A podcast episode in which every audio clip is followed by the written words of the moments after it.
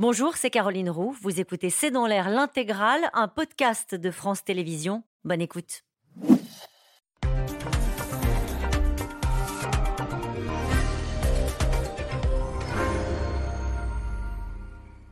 Bonsoir à toutes et à tous et bienvenue dans C'est dans l'air. La carotte ou le bâton, le marché est toujours entre les mains des putschistes nigériens. Ce soir, la CDAO, l'Organisation des pays d'Afrique de l'Ouest, a créé la surprise hier en annonçant le déploiement d'une force d'attente en vue d'une éventuelle opération militaire. Mais dans le même temps, elle dit privilégier toujours le dialogue. Or, en 16 jours. La junte a refusé toutes les mains tendues. Elle retient toujours le président Bazoum dans des conditions inhumaines, dénonce ce soir l'ONU. Les putschistes qui viennent même de former un gouvernement.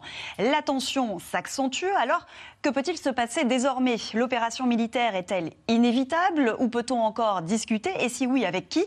Et puis pendant que les regards se tournent vers le Niger, les djihadistes ne risquent-ils pas de se repositionner? Enfin, une déstabilisation de la région ne pourrait-elle pas pousser de nouveaux civils sur les routes de l'exil, aggravant ainsi la crise migratoire et ses drames humains quotidiens? Niger, veillée d'armes au Sahel, c'est le titre de cette émission. Nous attendons vos questions et réactions par SMS, Internet et sur les réseaux sociaux. Avec nous ce soir, Yves Tréhard, bonsoir. Bonsoir. Vous êtes éditorialiste, directeur adjoint de la rédaction du Figaro. Je signale votre édito publié dans le quotidien Sahel, vent mauvais contre la France.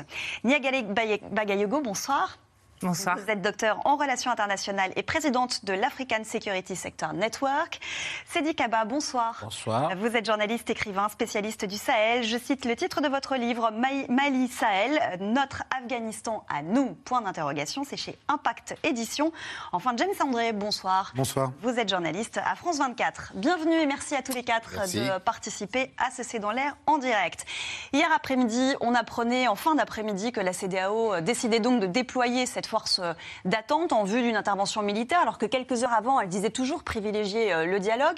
On apprend ce soir que les chefs d'État euh, d'Afrique de l'Ouest vont se réunir demain au Ghana pour voir comment on peut s'organiser. Est-ce que ça veut dire que la clairement s'accentue? Il est en train de se passer quelque chose oui, moi je pense qu'il est en train de se produire quelque chose en effet.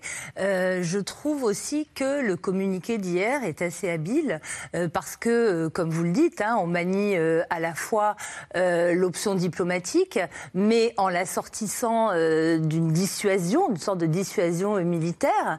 et il me semble que le message s'adresse à plusieurs destinataires pas uniquement euh, à la junte, bien sûr, hein, pour lui montrer le sérieux de l'organisation, mais aussi à tous les détracteurs de la CDEAO, qui sont extrêmement nombreux.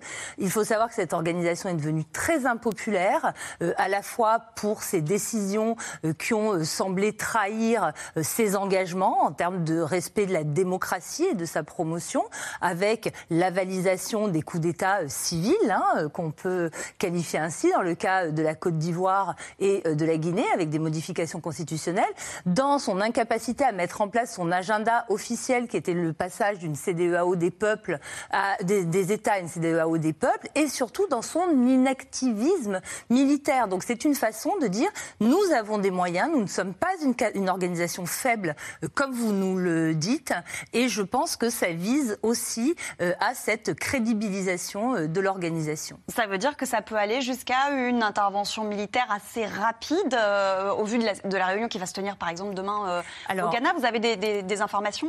Alors, on a toujours des informations, mais elles sont contradictoires les unes entre les autres. En tout cas, euh, ce qui est euh, certain, c'est que cette menace d'usage euh, de la force est relativement sérieuse, que différents scénarios sont envisagés, y compris une opération chirurgicale qui pourrait se produire grâce au soutien des partenaires étrangers notamment. On va développer ces différents scénarios tout à l'heure. D'abord, Yves, euh, juste, on, on le disait, se déployer, c'est aussi de la dissuasion. Avant même de penser encore à une intervention Oui, je pense que toutes les options sont sur la table. Effectivement, la plus probable, c'est quand même que ça passe par la diplomatie et que la diplomatie ait encore des heures devant elle, si vous voulez.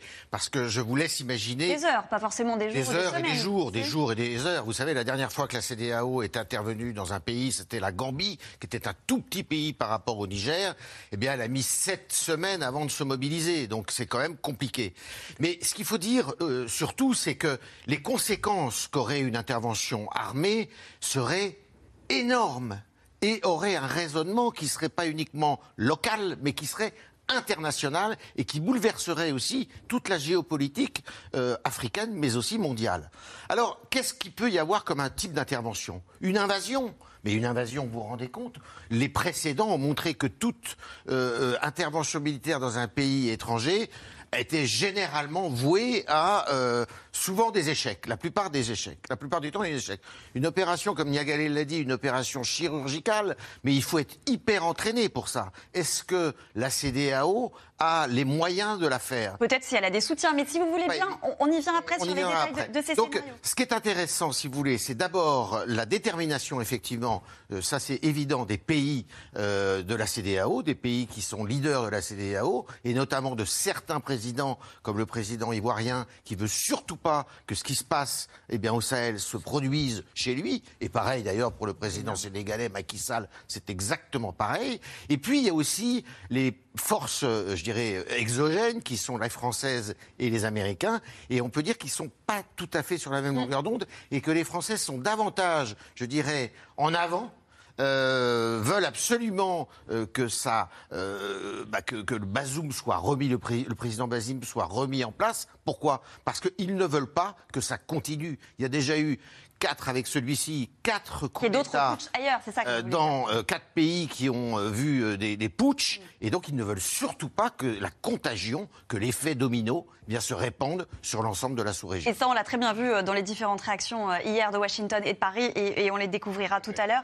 C'est dit Kaba, il y avait, une, je crois, un appel à, à manifester aujourd'hui au Niger, à l'appel de différents organismes, et notamment près de l'aéroport, près duquel se, se trouvent les, les, bases françaises. Est-ce qu'on a des, des informations là-dessus? Euh, sur ces manifestations? Oui, qu'elles ont eu lieu le contexte se prête à ce type de manifestation. On a pu le voir depuis l'arrivée de la junte qu'il y a eu une manifestation organisée au stade de Niamey qui a réuni environ 30 000 personnes, même si ce n'est pas un indicateur suffisant sur la popularité de la junte. Du côté du pouvoir militaire qui s'est installé à Niamey le 26 juillet, il y a une volonté de montrer qu'on n'est pas seul, qu'on a la population et qu'il y a une sorte de consensus presque national contre l'intervention militaire dont on vient d'évoquer les désastres. Personne ne peut maîtriser les implications qu'une intervention pourrait avoir lieu. Mais comme on l'a dit euh, en plantant le décor, il y a une difficulté pour la CDAO de ne rien faire. Mm. Si la CDAO ne faisait rien, après avoir échoué, a imposé un rapport de force au Burkina, au Mali et en Guinée, aux différents pouvoirs militaires. Puisque lorsque vous regardez ces différentes transitions, à ce jour, on n'a même pas d'agenda de transition. On ne sait pas quand est-ce qu'elles vont prendre fin et il n'y a pas de contenu de ces transitions sur l'organisation des élections. On a pu le voir dans le cas précis du Mali. Le 18 juin, euh, la, la, junte a organisé un référendum qui n'a pas fait l'objet d'un consensus. Les différents groupes Touareg, les différentes forces politiques du pays n'ont pas adhéré à cette constitution, mais un, une consultation référendaire a été organisée. Donc pour la CDAO, il y a cet enjeu de crédibilité, de survie, mais il y a aussi le dilemme de ce que pourrait coûter une intervention. Parce que, comme vous avez dit, euh, la, le contexte est particulier en Afrique de l'Ouest. Il y a déjà le défi sécuritaire immense mmh. auquel on n'est pas arrivé à faire face puisqu'on constate euh, qu'il y a une extension territoriale de la menace. Elle est partie du Mali, elle a gagné le Burkina.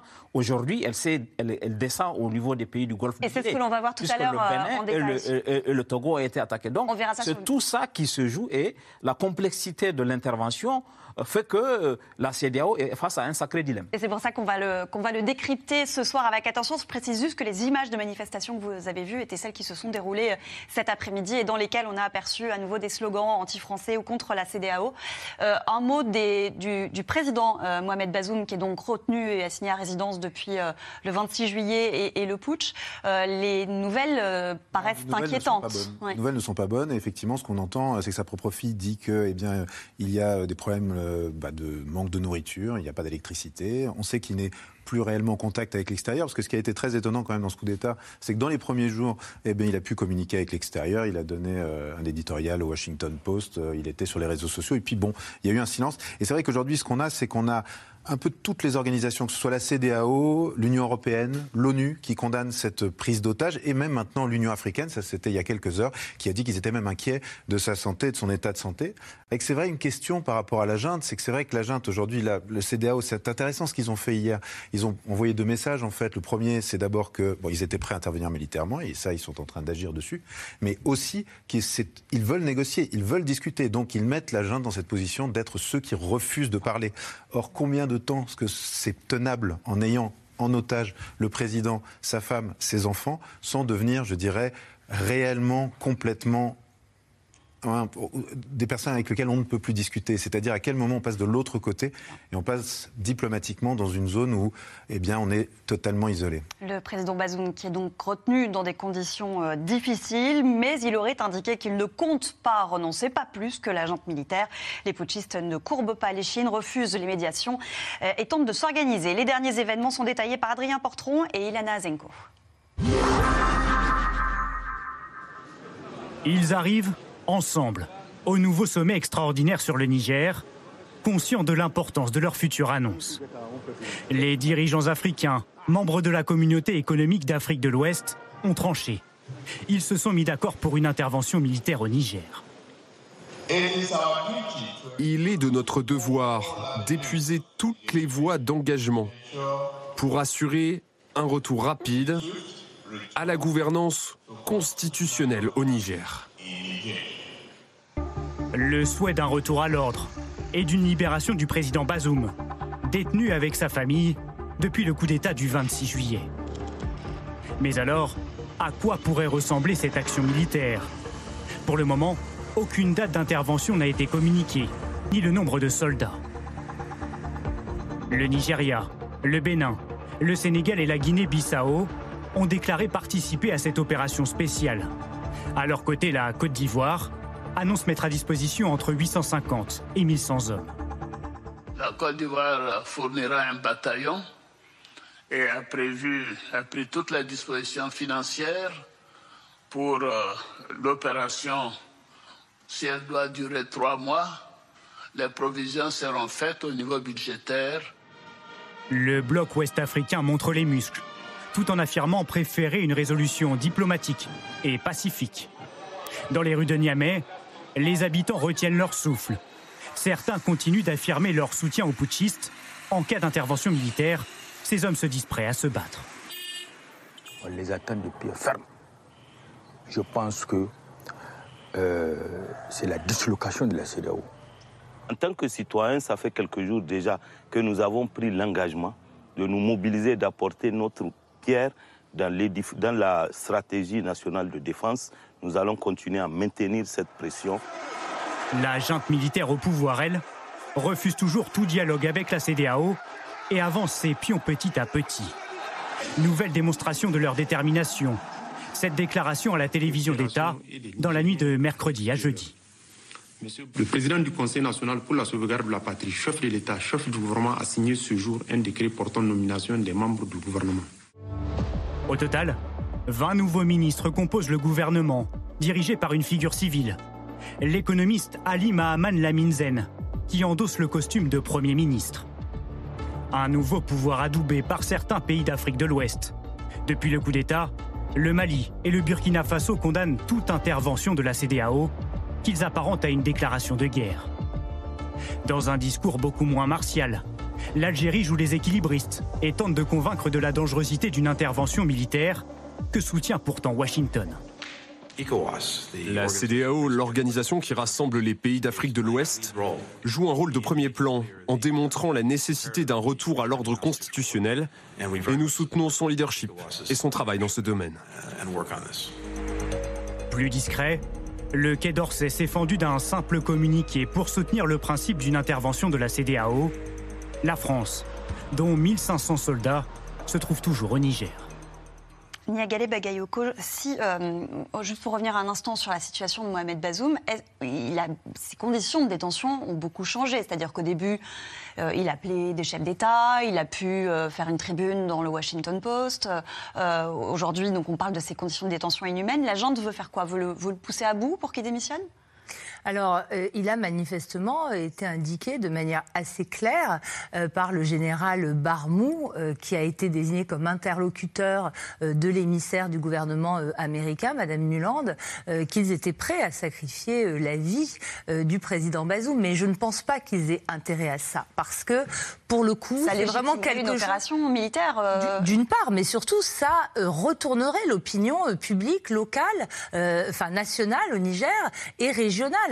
Euh, la force de toutes ces juntes qui sont arrivées au pouvoir au Mali, au Burkina Faso et en Guinée, c'est qu'il n'y a pas eu d'effusion de sang. C'est la grande différence avec la situation euh, du Soudan, par exemple, hein, où il y a une violence aveugle des, différents militaires. Donc là, à mon avis, à tenter au jour euh, du président, ce serait vraiment perdre leur carte maîtresse, hein, je pense. Oui, je pense que Niagalé a tout à fait raison. Ça, c'est tout à fait essentiel. Euh, il faut voir qu'il n'y a pas eu une diffusion de sang, nulle part. À Bamako, il n'y a, pas eu ça. Euh, et c'est vrai que euh, le président Bazoum, qui n'a absolument pas vu venir ce coup d'État parce qu'il était persuadé que d'abord il avait la légitimité populaire et qu'il a été soutenu par une partie de la classe politique, quand même, il faut le dire, et notamment par son prédécesseur, le, président Issoufou. il a c'est vraiment quelque chose qui est arrivé de façon très surprenante. Mais je dirais que le contexte général dans lequel tout ça s'inscrit est un contexte qui est très défavorable au régime en place et qui est très défavorable eh bien, à la démocratie en Afrique, mm. euh, pour dire la vérité. La démocratie en Afrique qui avait quand même euh, un peu progressé ces dernières années, euh, ces deux dernières décennies, est en train de reculer de façon tout à fait sensible et, et, et évidente aujourd'hui. Alors, ce qui est intéressant, ce qui va être intéressant de savoir, c'est quels sont en dehors euh, de l'action menée par la CDAO, quels sont ceux qui peuvent intervenir pour essayer euh, de, euh, bah, de régler le problème, si tant est que le, le problème puisse être réglé. Il ne faut pas oublier qu'il y a des chefs traditionnels aussi, qui sont, d'ailleurs il y a un chef traditionnel nigérian qui est allé voir la, la junte cette semaine. Il y a aussi des chefs Touareg, et un chef Touareg qui est actuellement d'ailleurs à Paris, euh, à Gracie, qui est euh, eh bien, euh, favorable au retour de, du président Bazoum à, son, à la présidence. Sauf que pour l'instant, le, ça n'avance pas et la Bien sûr, mais attendez, il ne faut, il faut pas oublier une chose. On est sur un plateau de télévision, et si mes, mes, confrères africains le permettent, il ne faut pas oublier une chose. Nous, on a des montres en Afrique qui a le temps. Et ce qui est tout à fait important, c'est que ça peut prendre beaucoup de temps, tout ça, cette négociation. Et euh, avec la junte, il peut y avoir une euh, négociation qui s'entame, qui commence et qui prenne beaucoup, beaucoup, beaucoup de temps. Mais manifestement, c'est dit il faut trouver des interlocuteurs et des médiateurs. Et, ça manque pour l'instant. Tout à fait. Mais Yves a raison de rappeler que dernièrement, la junte a quand même fait un geste d'ouverture en recevant euh, un émissaire, un chef traditionnel, Sanoussi, l'ancien gouverneur de la Banque centrale du Nigeria, accompagné du sultan de Zander, il les a reçus. Et c'était la première fois qu'il fait ce geste d'ouverture, puisqu'il n'a reçu ni la délégation de la CDAO qui était conduite par l'ancien chef de l'État du Nigeria, euh, Aboubakar euh, Abdou Salami, ni l'émissaire du président Biden qui était venu, n'ont pu rencontrer le chef de la junte, ni même le président Bazoum.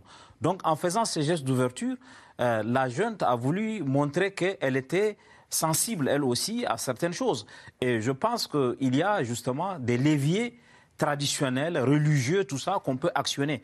Et à mon avis, ça n'est pas incompatible avec la, euh, démarche de la CDAO, parce que la CDAO maintient les deux fers au feu. La possibilité de discuter avec la jeune, mais la possibilité de passer à l'action militaire si ça. ne réussit pas. Et, ça, c'est important.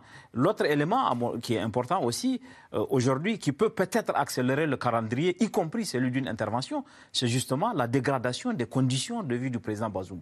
Et les conditions sont vraiment drastiques, moyenâgeuses et même catastrophiques. Il n'a plus d'électricité et il a même été rapporté que son enfant qui est en détention avec lui n'a pas pu avoir accès aux soins dont il avait, dont il avait besoin. Et ça, ça peut peut-être, euh, du point de vue de l'image de la jeune, ça peut être, ça peut dégrader son image et ça peut accélérer euh, le, le, le, calendrier d'une intervention militaire. Alors à propos de cette intervention euh, possible, concrètement, comment se déroulerait-elle cette intervention militaire de la CDAO C'est une question SMS que l'on reçoit. James André?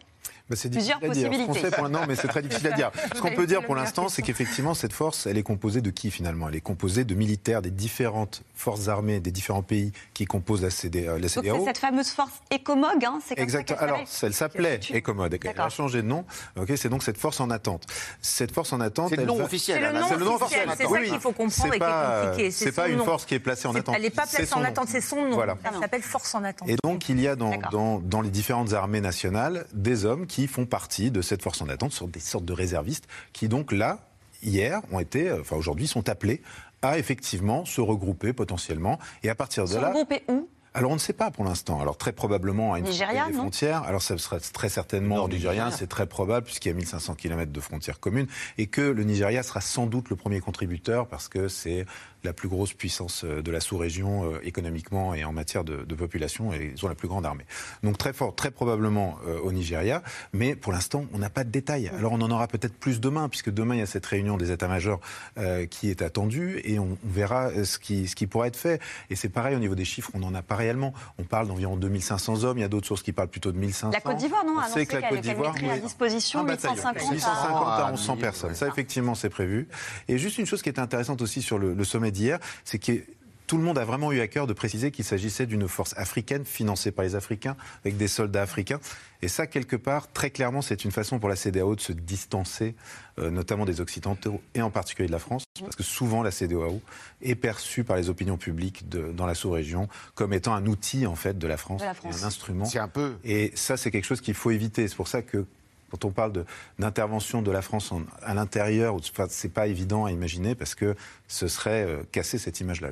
C'est le problème d'ailleurs de la CDAO, c'est qu'elle est considérée, elle a déjà une légitimité au sein de la population, des populations qui est quand même très faible, comme l'a rappelé Niagalé tout à l'heure. Et puis vous avez raison, James. Euh, son, problème, c'est que euh, est considéré comme le bras armé de la France, pour dire la vérité, euh, par, les, par, les, par les opinions publiques. Alors pas les opinions publiques, il faut faire très attention parce que c'est difficile de parler d'une opinion publique en, dans les pays africains. Euh, par exemple, au Niger, il y a des gens qui sont contre. Euh, il faut le rappeler, ça aussi. C'est pas tous les Nigériens qui sont favorables à ce coup d'État. Il y en a beaucoup qui sont très hostile à ça. C'est un phénomène très citadin. C'est à Niamey, c'est la question. Très citadin. C'était pareil à Bamako, c'était pareil à Ouaga, c'était pareil à Conakry. Donc les pro-putschistes se rassemblent surtout. Euh, Beaucoup dans les villes. Dans les villes. Mais euh, c'est, faut, faut, faut, là-dessus, il faut insister là-dessus. C'est pas, euh, c'est pas un mouvement populaire qui gagne toute la population. Et donc. Est-ce que c'est un mouvement qui est instrumentalisé? Alors non, vous avez un mouvement qui peut être instrumentalisé, mais euh, il faut aussi relativiser ça. Alors euh, vous savez qu'il y a le problème Wagner et des Russes, où on dit que Wagner c'est une machine à désinformation, Wagner, c'est une machine à instrumentalisation des opinions publiques. On l'a vu euh, beaucoup en Centrafrique, on l'a vu au Soudan aussi d'une certaine façon, on le voit aussi au Mali, mais il faut peut-être pas non plus exagérer ça, hein, parce qu'il y a d'autres causes que, cette, que, Wagner. Il y a un passé colonial euh, bah, qui passe pas souvent. Euh, vous avez euh, cette intervention en, Libye en 2011 qui passe pas non plus et qui a quand même complètement, et ça c'est vrai, déstabilisé l'ensemble de l'Afrique de l'Ouest. Et puis vous avez des discours ici ou là qui sont des discours hyper maladroits et d'ailleurs très souvent condamnable. Le discours de Nicolas Sarkozy à Dakar en 2007 qui dit que l'homme africain n'est pas rentré dans l'histoire, il faut quand même le trouver. Euh, le discours à Ouagadougou, enfin l'attitude du président Macron à Ouagadougou euh, en 2017, juste après son élection, ça non plus, c'est pas tout à fait, euh, ça n'a pas été digéré, si vous voulez. donc il y a une multitude de causes qui qui conduisent à cela, qui conduisent à l'extrême finalement. Et, Wagner, il ne faut pas non plus trop exagérer le, rôle de Wagner là-dedans. Hein. Juste, on, revient sur le type d'intervention euh, militaire. Donc on a parlé euh, de, cette force d'attente et, de son déploiement. Euh, est-ce qu'il est possible qu'il y ait aussi une opération éclair autour de la résidence euh, de Mohamed Bazoum.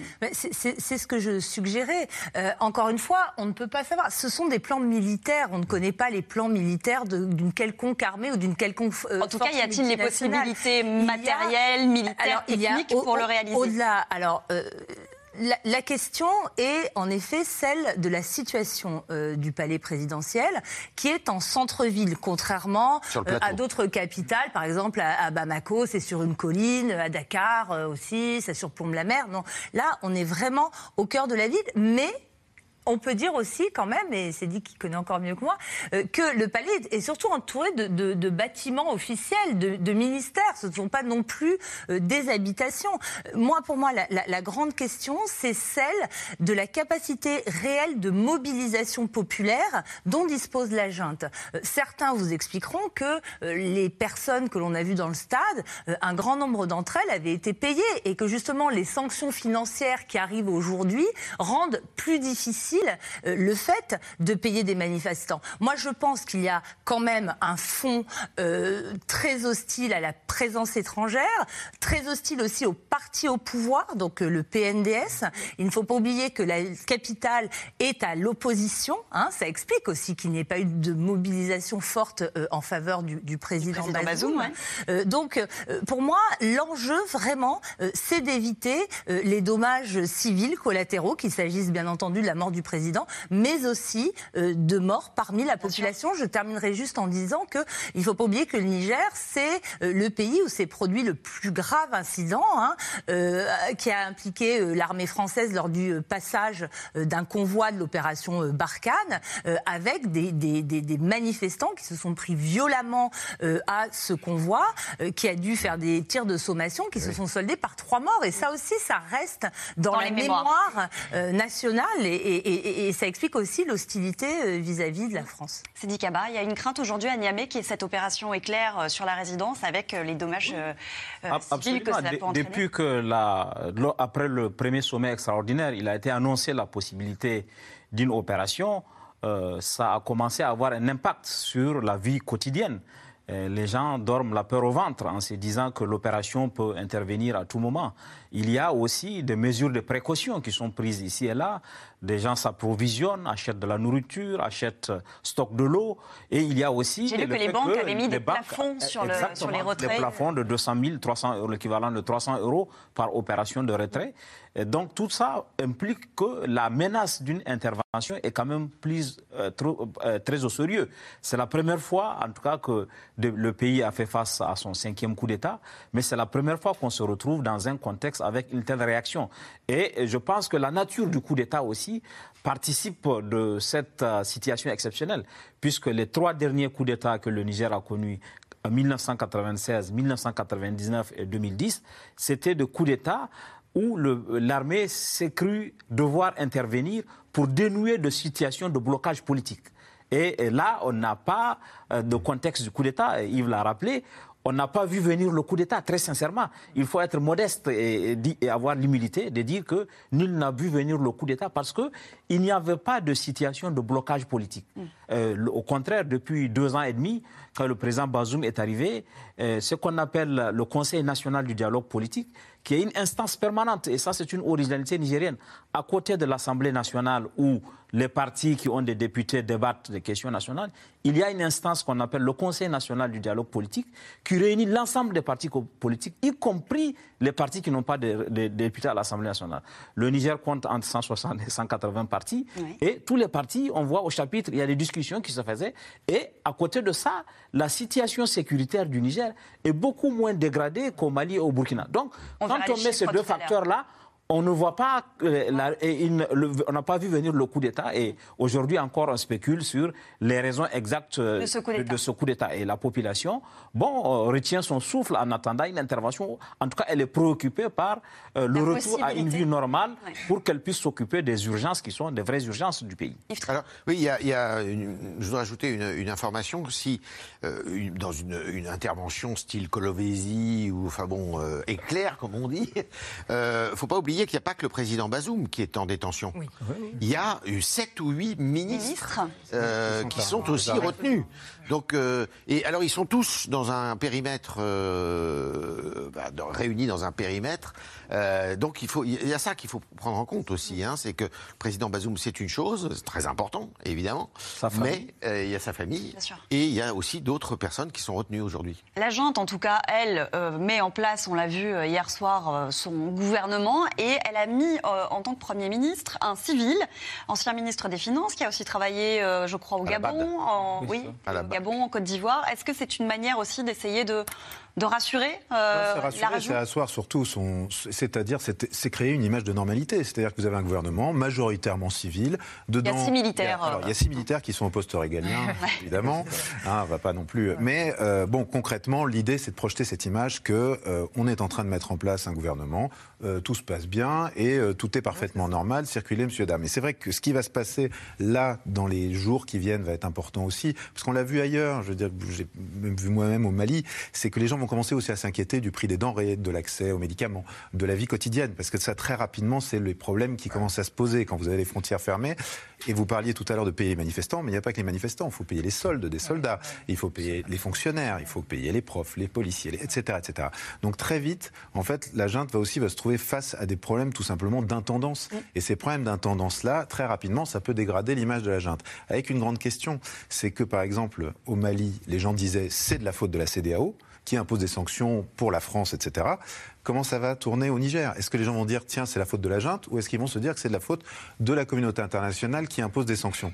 Donc c'est toujours cette, cette question qui se pose et cet équilibre. Donc en fonction de ça, ça peut basculer aussi d'un côté et de l'autre parce qu'évidemment l'opinion publique est extrêmement importante. Et c'est vrai que vous disiez il y a la capitale, mais dans les provinces, ça va être des questions souvent beaucoup plus simple, on va dire, que le problème de la politique et de qui est au pouvoir, etc. Ça va être des contingences de tous les jours. Bien sûr. Est-ce que je mange Surtout que ce sont des provinces qui sont déjà en proie euh, aux attaques des djihadistes, hein, qui sont euh, vraiment exposées. Hein. Et merci pour la transition, parce qu'effectivement, ah une intervention militaire ferait beaucoup de perdants. En revanche, cette crise pourrait malheureusement profiter aux groupes djihadistes, et notamment l'un d'entre eux parmi les plus euh, violents, c'est Boko Haram. Cette secte islamiste est le fléau du Nigeria, mais elle sème aussi la terreur au Niger. Juliette Perrault, Christophe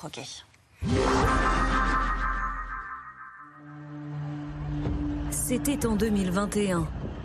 L'une des pires attaques djihadistes perpétrées sur le sol nigérien. À Bangou, au sud-ouest du pays, 69 civils, membres d'une milice d'autodéfense, sont tués par un groupe terroriste en voulant défendre leur village. Ce chef religieux a survécu au massacre. Ce matin-là, nous avons pris le chemin d'Adabdab. Malheureusement, les djihadistes nous ont aperçus du haut d'une colline.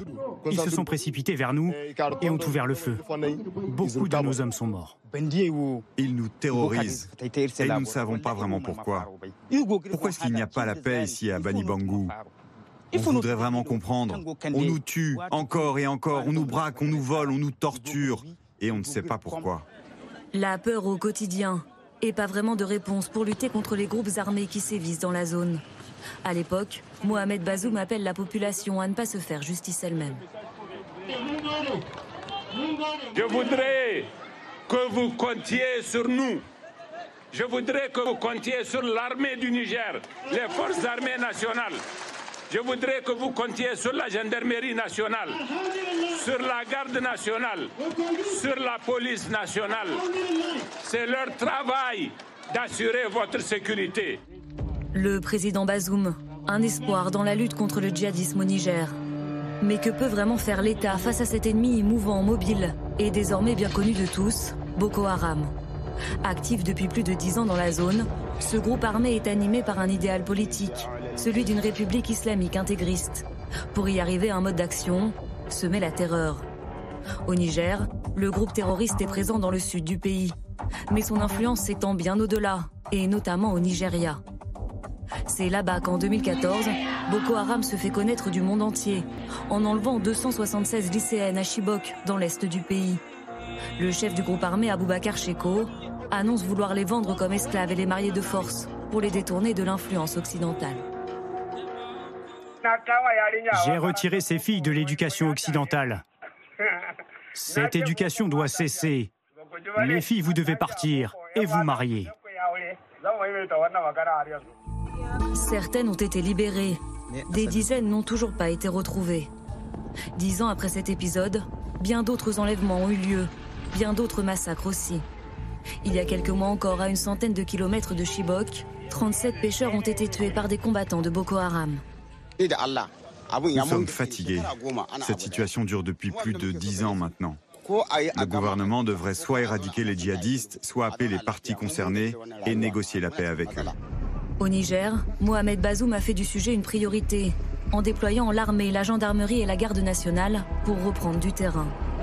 En 2022, un an après son arrivée au pouvoir, il estime même que les conditions de sécurité sont réunies pour organiser le retour de près de 40 000 citoyens dans leur village. Mais malgré ces avancées, la guerre contre Boko Haram semble loin d'être gagnée.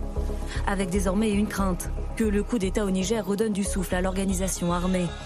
Le président Bazoum lui-même s'est exprimé à ce sujet la semaine dernière depuis son lieu de détention.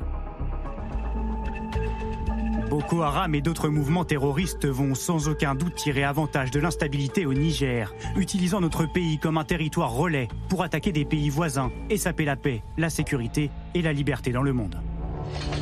Une nouvelle donne qui préoccupe évidemment la région, qui profitait justement ces derniers mois d'un peu de répit, dû aux luttes intestines entre les différentes factions de Boko Haram. Et justement, question SMS de Catherine, qui compose Boko Haram Combien sont-ils et que veulent-ils? James André? Ben, Boko Haram, effectivement, c'est une organisation euh, islamiste dont l'objectif, on l'a dit, ça veut dire euh, euh non à l'éducation occidentale. Et c'est une organisation qui, effectivement, est étendue autour du Niger, nord du Nigeria, et bah, qui cherche à, s'implanter et finalement, provoque une situation de, terreur dans toute cette zone, avec effectivement, bon, on l'a vu, on se souvient des jeunes filles de Chibok, mais régulièrement, il y a des attaques dans, tout le secteur pour asseoir son contrôle sur la zone. C'est ça. C'est le but de Boko Haram, c'est de, s'étendre, étendre son territoire. Ah, c'est le but de tous les, groupes, parce qu'on parle beaucoup de Boko Haram, et comme l'a dit euh, Mohamed Bazoum dans sa tribune, il y a Boko Haram, mais vous avez aussi, euh, vous avez aussi Al-Qaïda, vous avez aussi, enfin, les représentants d'Al-Qaïda, des représentants de l'État islamique, et toute une nébuleuse, si vous voulez, de sous-groupes et euh, qui, qui, qui, qui, mettent le pays en coupe réglée. Et le Niger, il faut le dire, pour être allé au Niger, vous pouvez pas vous promener au Niger, enfin, vous pouvez pas vous déplacer au Niger. Au Niger, vous êtes à, à Niamey et c'est tout, point barre. Hein, et euh, le reste, c'est euh, c'est très difficile et vous n'avez pas le droit d'y aller, aller. Alors, Boko Haram. Pardon, juste Kaba, vous vouliez compléter Non, c'est simplement pour dire que. Pour expliquer pourquoi on ne peut pas. Euh, le Niger est dans une configuration sécuritaire un peu spécifique. Mmh. D'abord, c'est le pays le plus vaste d'Afrique de l'Ouest, plus grand que le Mali, avec 1 267 000 km. Mais le défi sécuritaire se trouve à trois frontières. La frontière sud-est avec Boko Haram que l'on vient de voir, la frontière nord-ouest avec le Mali et le Burkina, et la frontière nord avec la Libye, qui est un pays qui n'existe pas, et d'où les armes peuvent rentrer au Niger. Donc, il y a cette configuration qui fait que le Niger fait face à un défi sécuritaire qui n'a pas empêché pour autant qu'il affiche une certaine résilience, en tout cas plus de résilience que les deux autres pays. Alors ce qu'il faut ajouter à cela, si vous voulez, c'est que, pardon, ce qu'il ce qui, ce qu'il faut ajouter à ça, alors Boko Haram évidemment, qu'est-ce qu'il veut faire? Il veut installer une espèce de califat euh, dans cette région. Il y, a, un pays qui n'a pas été cité non plus, c'est le Cameroun, où euh, Boko Haram est très présent. C'est donc le Cameroun qui est un État qui ressort de l'Afrique centrale.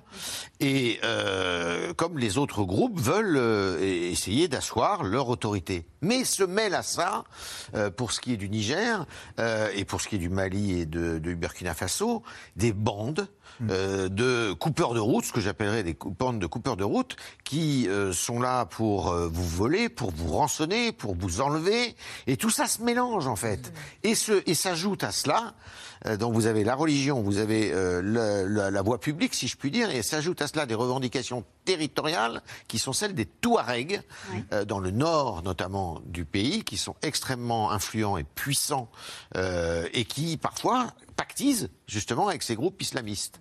Donc, vous voyez, c'est beaucoup plus compliqué qu'on veut, qu'on veut bien le dire, euh, mais c'est vrai que Boko Haram est, une, est un vrai un sujet, et c'est pour ça aussi probablement que le Nigeria euh, veut euh, aussi euh, regarde ça de très très près parce que le Nigeria, elle, lui, est très lutte, très exposé au, à Boko Haram. Hein.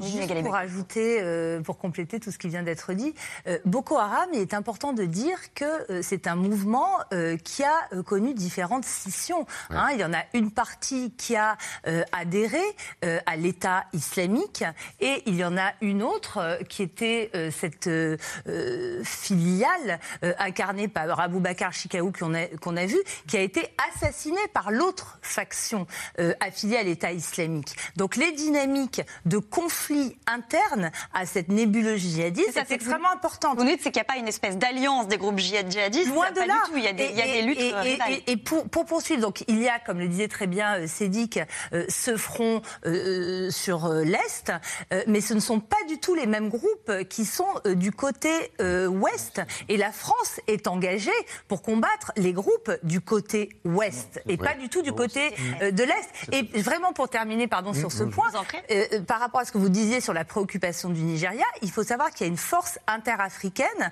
la force multilatérale euh, mixte, qui inclut le Tchad, euh, le Nigeria, le Cameroun, le Bénin et le Niger.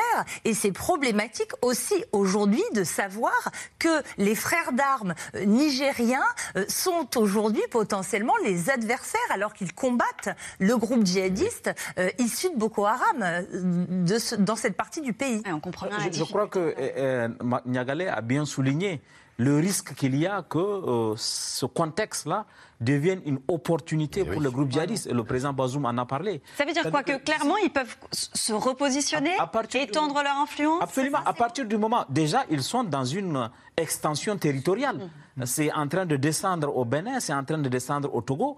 Et, ce contexte-là. Avec quel objectif d'aller euh, ah, jusqu'au golfe de Guinée. Ah, Côte d'Ivoire compris. Hein. Côte d'Ivoire compris, euh, jusqu'au tout le golfe de Guinée.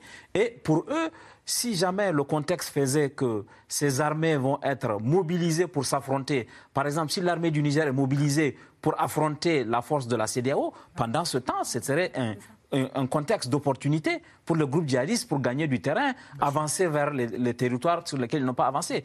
Et cette, ce danger, ce risque justement euh, d'extension des groupes djihadistes est, est, conforté par le, la position du Burkina et du, et, du, du, Burkina et du Mali, qui disent qu'en cas de conflit, ils vont se joindre aux, aux forces nigériennes et pendant qu'ils vont partir là-bas, les groupes djihadistes vont profiter au Mali et au Burkina. Mm. On vient de le voir autour de Menaka seulement il y a deux jours. Les forces d'armée maliennes ont été attaquées. Ça veut dire que l'État islamique au Grand Sahara est très actif dans cette zone. Si jamais l'armée malienne partait, même déplacer ses effectifs pour aller au Niger, le, territoire qui va être abandonné va être occupé par... Avec quelles conséquences, pardon, juste un instant sur les civils en termes de déplacement de population et, de morts, les chiffres ah bah, sont Pour les euh, civils, c'est très dangereux, mais ce que je voulais surtout aussi rajouter, c'est que le fait que ce coup d'État va aussi remettre en question la présence notamment des partenaires occidentaux dans la eh zone. Et ça, évidemment, c'est un vrai problème. C'est-à-dire qu'il y a quoi? Il y a un mois, le Mali a, révoqué les casques bleus qui opéraient dans le pays au profit de Wagner. Donc on a en gros 12 000 casques bleus ou 16 000 casques bleus qui s'en vont du Mali, remplacés, enfin pas remplacés, mais en tout cas euh, suppléés par 1000 euh, mercenaires de Wagner. Si jamais, par exemple, les Américains, pour l'instant, n'ont pas reconnu qu'il s'agit d'un coup d'État, diplomatiquement, mmh. parce que s'ils le font, ils sont obligés de couper toute, toute aide militaire, financière, etc avec le Niger. Donc c'est pour l'instant, on reste dans cette espèce de flot artistique. Donc c'est pour ça que Anthony Blinken salue le travail de la CDAO, mais pas juste de son sûr, travail. Parce que Blinken ne veut pas casser la relation. S'il sort en disant c'est un coup d'État, nous le condamnons directement, c'est terminé. Ils sortent. Mmh. Et il y a 1100 soldats. Et il y a aussi euh, une base de renseignement dans le nord du pays qui est très importante pour surveiller ce qui se passe au niveau euh, de la Libye. Hein. Ça, c'est quelque chose qui avait été rapporté par le New York Times. Et vous avez les 1500 hommes français. Si tout ce monde-là s'en va, c'est certes des hommes sur le terrain, mais ça veut dire plus de coopération en termes de renseignement satellitaire, surveillance aérienne. Ça veut dire que les groupes djihadistes se retrouvent face quand même à beaucoup moins de moyens, notamment technologiques, de détection. Ça va leur permettre de faire beaucoup de choses dans la zone. pardon, mais ces derniers jours, il se passe, enfin, de toute façon, de fait, ils ne, font plus rien. Ils sont dans, les, dans, leur base et, euh, les, par exemple, les 1500 ah, les Français, oui, oui, bien sûr. Euh, mais euh, là, là, on est sur le point, je dirais, capital, pour ce qui est, en tous les cas, des... alors, il y a les populations locales, mais c'est là où les conséquences géopolitiques euh, mondiales sont énormes. C'est-à-dire que si euh, euh, les djihadistes arrivent à balayer les régimes en place, qui sont des régimes de junte, et arrivent à s'étendre, y compris sur des pays comme la Côte d'Ivoire, pourquoi pas le Sénégal, et d'autres pays qui sont tous des, pays quand même où les gouvernements sont très fragiles. Juste les gens, les, gens euh, en, place les combattent, les djihadistes. là aujourd'hui, quel, rapport est entre les putschistes et les djihadistes au Niger? Ah bah, normalement, ils les combattent, mais euh, ils ont des petits moyens. Si vous voulez, c'est euh, c'est l'unité qui fait la force. Et puis c'est. Mais le problème, c'est que si vous voulez, si avec des gouvernements, c'est pour ça que euh, Monsieur Ouattara, Monsieur Macky Sall, le président sénégalais ont vraiment haussé le ton hier et sont assez très très très très inquiets, c'est qu'ils ont peur d'être emportés par une vague qui là serait absolument terrible pour tout le monde. Hein. Et est-ce que ça, ça pourrait accélérer justement cette question-là. Eh ben, c'est probablement ça qui peut intervenir. C'est ça, qui, pourrait. C'est pour ça, c'est ça qui pourrait la motiver mm. beaucoup. Mm. Bah, pardon. Allez-y, euh, ça, ça, pourrait effectivement euh, motiver euh, cette intervention, mais uniquement contre la junte. Là, il ne s'agit pas du tout d'intervenir contre ces groupes qui, effectivement, semblent appelés à continuer à, à, prospérer. Parce que si, en effet, il n'y a pas de succès de la malienne aujourd'hui et de ses partenaires de Wagner, il faut bien reconnaître qu'il n'y a pas non plus un succès incroyablement à saluer euh, de la part des autres partenaires, qu'il s'agisse euh, de la France, euh, qu'il s'agisse des missions européennes. on voit qu'on est face à un, un ennemi qui est extrêmement difficile à contenir parce qu'il connaît particulièrement bien l'environnement local. Il n'y a personne aujourd'hui bah, arriver à. Bah, je, je, je, bah, pense que. Ouais, non, c'était juste le, le, gros souci, c'est que vous avez, vous avez, c'est ce qui précipite aussi la chute de ces régimes, c'est-à-dire il y a une inefficacité perçue par la population des forces étrangères en présence. Mmh. Et vous avez des, les, les djihadistes eux-mêmes sont extrêmement compliqués à combattre parce que si vous prenez le cas du Mali par exemple, il y a une véritable efficacité contre l'État islamique parce que l'État islamique était souvent, je dirais, exogène, il venait de l'extérieur. Donc mmh. on a pu les sortir. Si on prend ACMI, ACMI en fait est endogène, c'est la population locale qui s'est radicalisée. Donc ce sont des gens qui le lundi sont djihadistes, le mardi sont paysans, le mercredi eh euh, sont bergers. Et donc tout cela est mêlé à la population. Faut souvenir qu'en plus, euh, dans certains endroits, les djihadistes se sont un peu, euh, comment dire, substitués à l'État défaillant. C'est-à-dire que si vous allez dans certains coins, je me souviens en Mauritanie, on m'a expliqué qu'ils creusaient des puits, par exemple, pour la population, là où on ne leur creusait pas. Donc si vous voulez, il y a tout un, tout un travail qui est fait qui fait que c'est extrêmement difficile de les déloger. Mais si vous rajoutez à ça des juntes au pouvoir qui, sont, euh, qui vont choisir des partenaires qui sont euh, potentiellement la Russie, qui arrivent quand même avec des moyens qui sont bien moindres que ce que peut mettre la communauté internationale, vous multipliez le risque d'extension. c'est ça? Le problème. Tout à fait. Et, et c'est d'autant plus vrai que la Russie, quand elle arrive, même Wagner, apporte une solution sécuritaire et militaire. Et toute l'erreur au Sahel, a été de penser que le défi sécuritaire est militaire et sécuritaire. Eh C'est-à-dire qu'en augmentant de drones, en multipliant les effectifs, on pensait pouvoir arriver à bout de ce défi sécuritaire.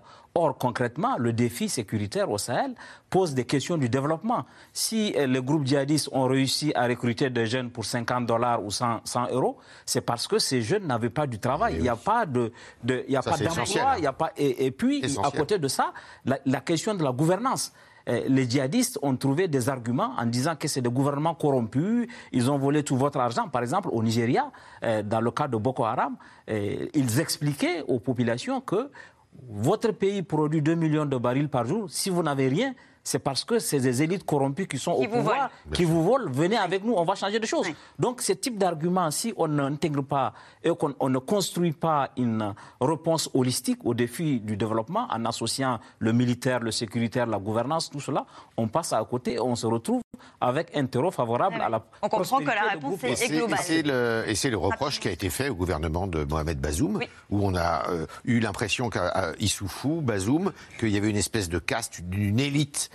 politique qui s'était installée et qui se faisait construire des villas sur le plateau à Niamey et tout ça a attiré évidemment euh, beaucoup de critiques et, beaucoup de, de ressentiments. Derrière ce putsch euh, au Niger se trouve aussi la question de la migration subsaharienne. Et Niamey joue un rôle pivot pour les Européens. On va en parler ensemble dans un instant. D'abord, ce constat, cet été est une nouvelle fois particulièrement meurtrier pour les migrants sur la route de l'Europe.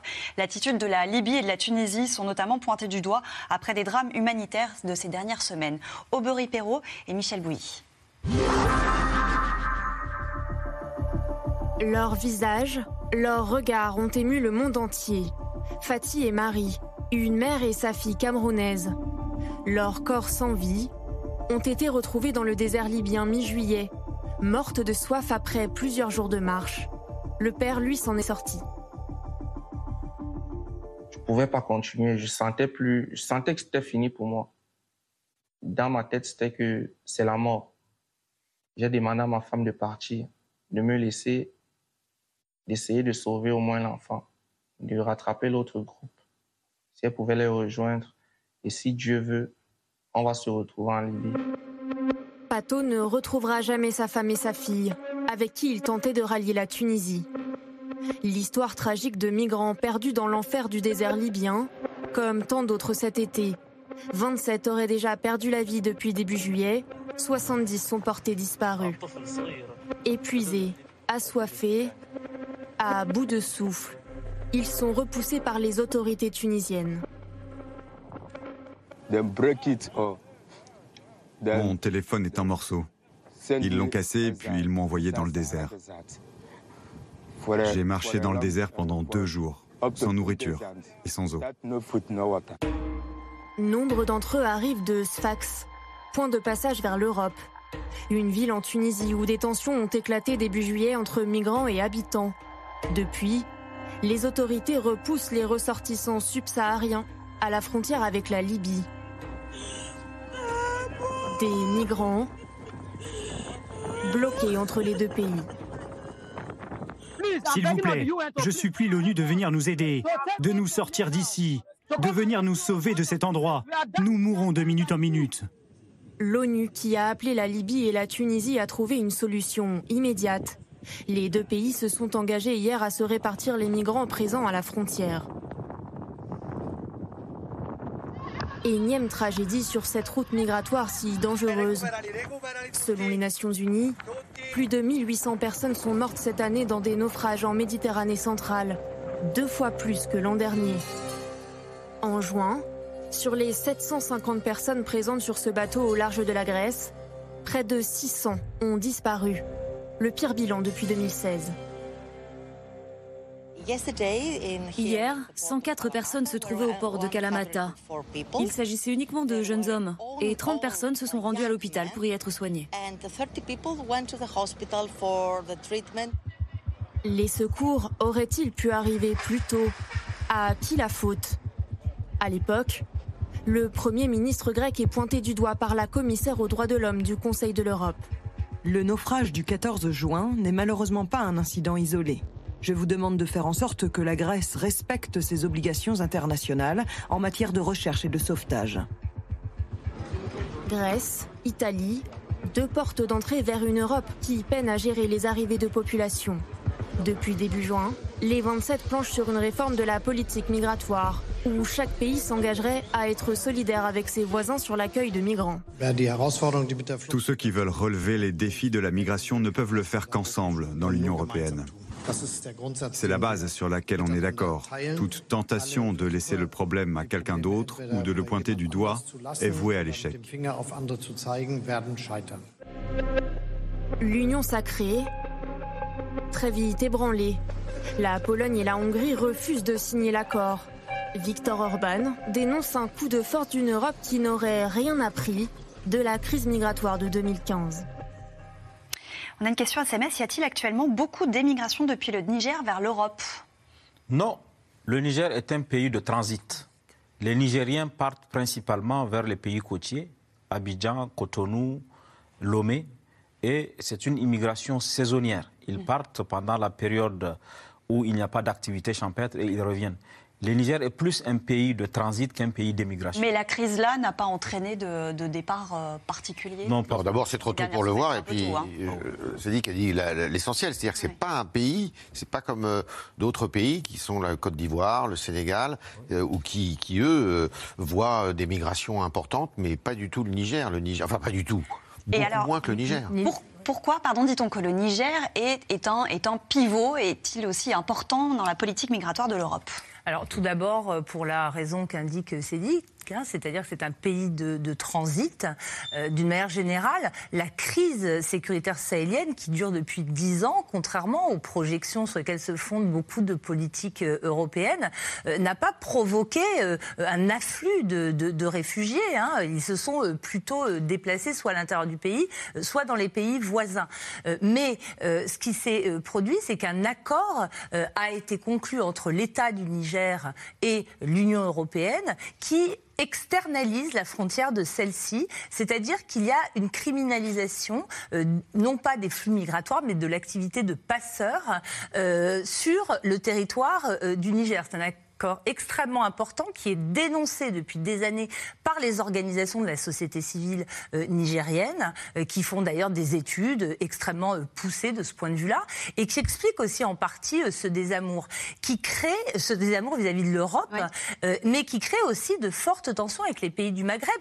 C'est très intéressant le point que vous soulignez. non seulement il y a eu cette rhétorique de la théorie du grand remplacement, reprise en effet par le président tunisien, mais il y a aussi de forte tension entre l'Algérie, qui est accusée par le Niger de renvoyer, de laisser dans le désert mmh. euh, des euh, migrants, non pas nigériens, mais en provenance de tout le continent, euh, même d'Éthiopie ou d'Érythrée. Hein, voilà. Mmh. Et puis, il y a l'effondrement de la Libye. Qui bah fait qu'évidemment, c'est simple. Vous prenez une carte, on se rend compte que parce que tout cela était en réalité euh, fait en Libye avant. C'était sous le régime de Kadhafi qui effectivement faisait une sorte de contrôle de, de, de l'immigration pour le compte de l'Union européenne, qui effectivement, d'une manière générale, a une, il y a une sorte de double discours avec d'un côté un, côté accueil, mais de l'autre côté des mesures prises pour éviter qu'il puisse y avoir un afflux massif. Avec, je pense notamment, il y a, ça devait être il y a deux ans, ils avaient déplacé les eaux internationales de la Libye mmh. pour que les opérations de recherche et de sauvetage soient dans les eaux libyennes et non pas dans les eaux européennes ou internationales, dans quel cas il y avait les obligations à remplir. Et c'est vrai que bah, là, voilà, ça retombe sur effectivement euh, le, Niger, sachant que évidemment, quand on prend la bande et qu'on se rend compte qu'il y a le Mali à côté, qu'il y a euh, euh, le Burkina, on se rend bien compte que, bah, en fait, c'est le dernier endroit où on peut finalement contrôler, éventuellement avec le Tchad.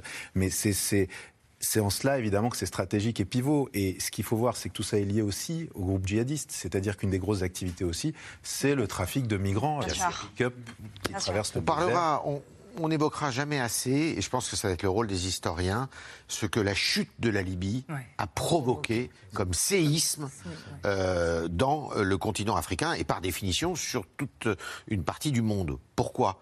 Parce que euh, euh, Kadhafi, tout ce qu'il était, c'est que effectivement il contrôlait, c'était, il contrôlait d'une certaine façon pour l'Europe les mouvements migratoires. Et puis il faut dire que quand il y a eu la chute de Kadhafi, la Libye qui était déjà pas un État, il y avait un chef de tribu avec un pays qu'il arrivait à tenir jusqu'à temps qu'il soit contesté, mais qui était un État hyper armé. Et c'est devenu euh, une armurerie à ciel ouvert dans laquelle tout le monde est venu se servir, les groupes djihadistes en premier, euh, et les groupes indépendantistes d'ici et de là. Et c'est comme ça que tout est parti à volo. Il faut savoir aussi que euh, Kadhafi était euh, ami avec beaucoup de chefs d'État euh, d'Afrique subsaharienne, avec Blaise Compaoré qui a été balayé, avec beaucoup de chefs d'État qui, eh bien, aujourd'hui ont été balayés ou sont encore pour quelques-uns en poste. C'est que Yves, rapidement et ensuite on passe très important parce que Kadhafi avait réussi du fait de sa gestion du pays à contenir la migration. Il y avait un espace qui faisait que souvent, quand les subsahariens venaient en Libye, ils n'avaient plus envie de continuer. Hmm. Parce qu'il y avait un environnement dans lequel ils pouvaient voilà, trouver, trouver leur compte. Depuis l'effondrement de, de, la Libye, les, les, les, les subsahariens qui viennent ont pour ambition simplement de transiter. Et ça nous amène au type de drame qu'on a vu dans les éléments qui ont été diffusés, mm. où des gens tentent d'embarquer et se retrouvent aujourd'hui ou à la frontière entre la Tunisie et, la, Libye, où les gens sont abandonnés. On va passer à vos questions SMS. Merci d'avoir écouté C'est dans l'air. Comme vous le savez, vous pouvez désormais écouter l'intégrale, mais aussi l'invité ou vos questions à nos experts. Tous ces podcasts sont disponibles gratuitement sur toutes les plateformes de streaming audio. Et pour le replay vidéo, c'est sur France.tv, bien évidemment. À bientôt.